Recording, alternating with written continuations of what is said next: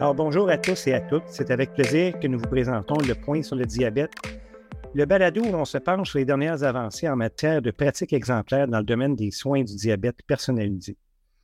Je suis Yves Robitaille et je suis l'hôte de cette séance. Pour m'accompagner, je peux compter sur Peter Asimakopoulos, endocrinologue à l'hôpital général juif de Montréal.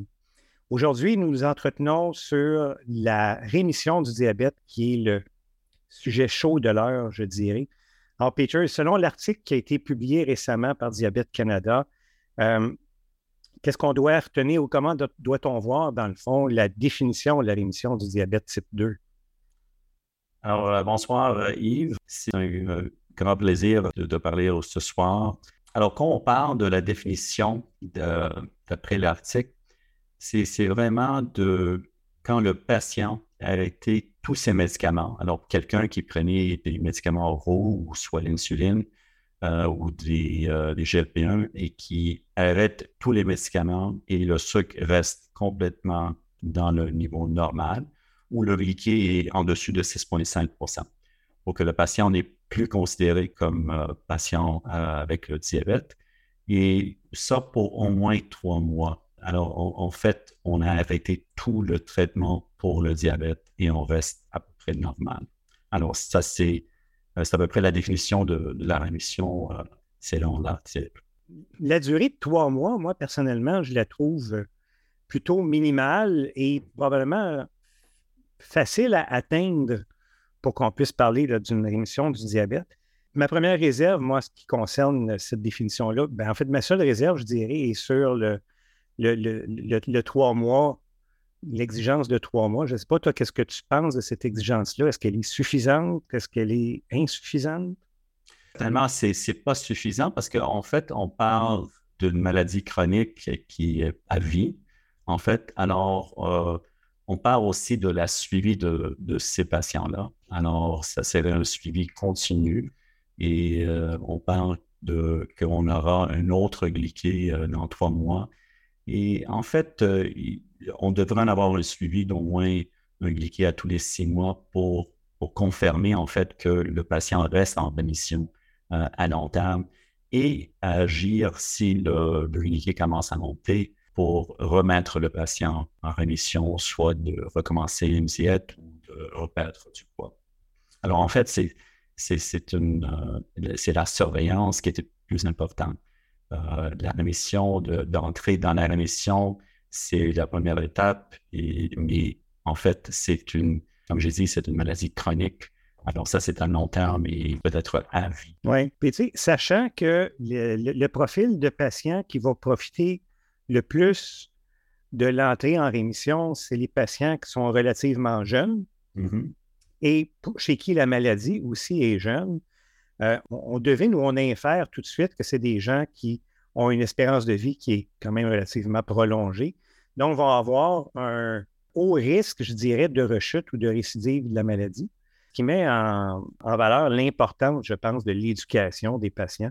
Donc, ce n'est pas juste de faire une procédure pour induire une rémission, mais aussi bien éduquer nos patients pour s'assurer que la rémission va durer le plus longtemps possible. Effectivement. Et maintenant, on, a des données aussi avec euh, les études bariatriques, euh, de chirurgie bariatrique, que quand le patient fait du diabète euh, pour moins de 5 à 6 ans, c'est ces patients-là qui auront la, plus grande chance, et aussi l'âge aussi, parce qu'on sait qu'avec l'âge, on perd peu de, de réserve du pancréas.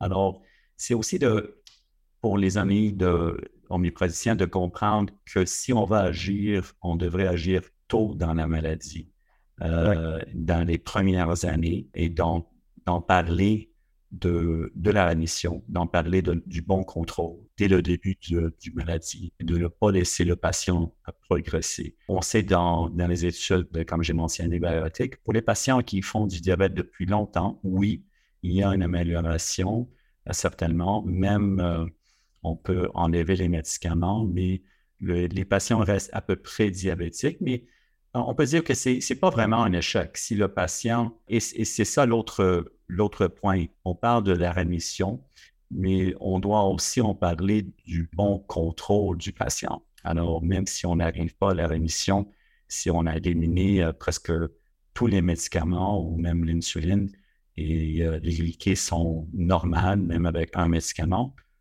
pour moi, c'est c'est un succès déjà. Oui, c'est pas techniquement une rémission, mais cliniquement, on, a beaucoup fait pour le patient. Oui, je te rejoins absolument sur ces deux points-là. Le premier point, qui est un point que et toi et moi et d'autres en conférence, on répète régulièrement, c'est-à-dire l'importance d'agir tôt pour avoir les résultats les plus durables. Puis l'autre point, c'est, puis pour moi, c'est, c'est, important aussi, puis je te rejoins aussi, la, définition de la rémission, oui, OK, on parle d'une normalisation des glycémies en l'absence de tout médicament, mais il ne faut pas voir l'absence, la, présence d'un ou de quelques médicaments comme étant un constat d'échec. Je pense personnellement que ce qui doit primer par-dessus tout, c'est le contrôle glycémique et non pas le fait de se débarrasser des médicaments.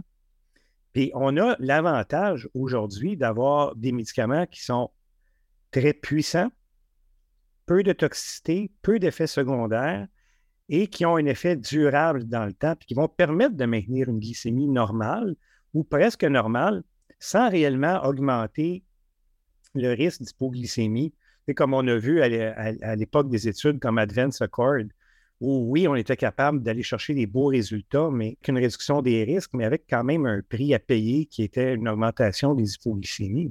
Euh, e, exactement. Et euh, surtout maintenant, c'est la raison que je, pense que l'article s'était un, peu euh, dépassé parce qu'on parle beaucoup de la perte du poids avec une diète qui est assez sévère, assez stricte. Et oui, c'est faisable alors, en théorie, si le patient dit est-ce que, je peux le faire? Oui, c'est faisable.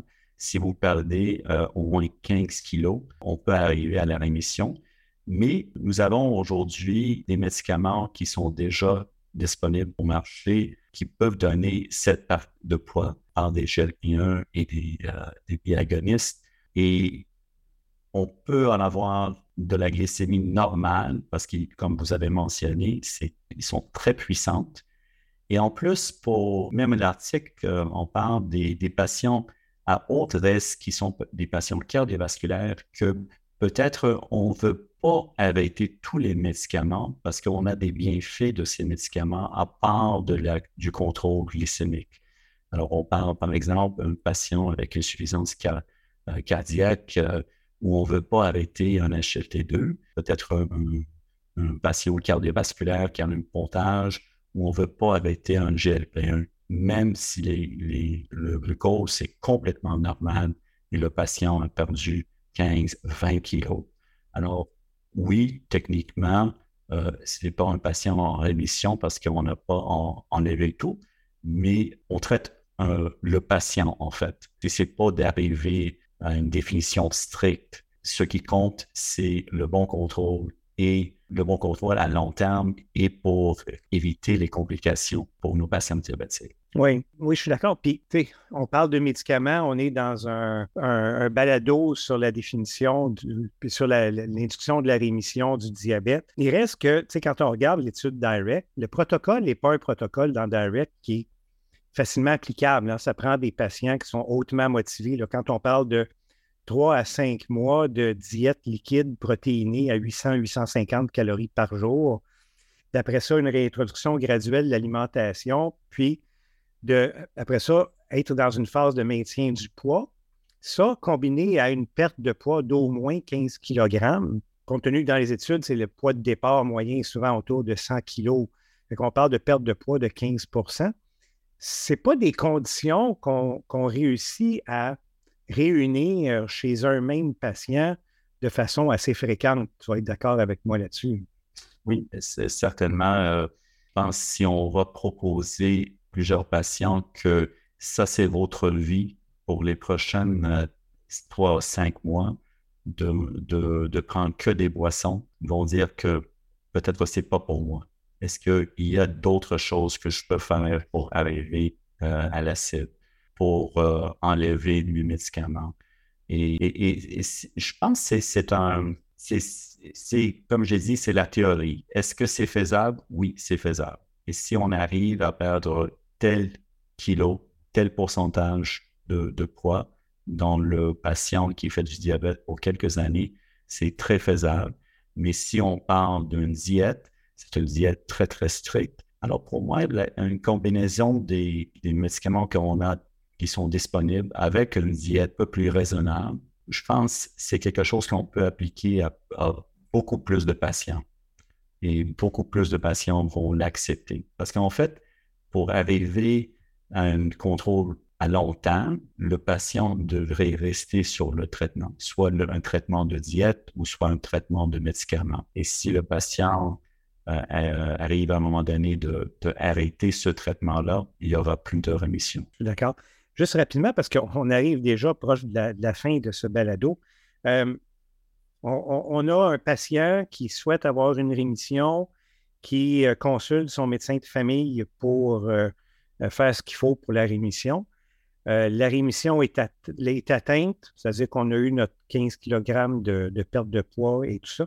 Qu'est-ce que tu recommanderais à ce médecin de famille-là comme suivi pour son patient dans la phase de maintien pour faire la surveillance de la rechute de diabète? Je dirais pour la, pour la première année, euh, euh un glyqué à tous les trois mois. Après la première année, c'est un, au moins un glyqué à tous les six mois. Et puis, euh, c'est très important pour le patient de, se peser régulièrement parce qu'on peut agir rapidement avec un gain de poids de quelques kilos. C'est très difficile si le, patient reprend 5 à 10 kilos. C'est euh, décourageant pour, le patient.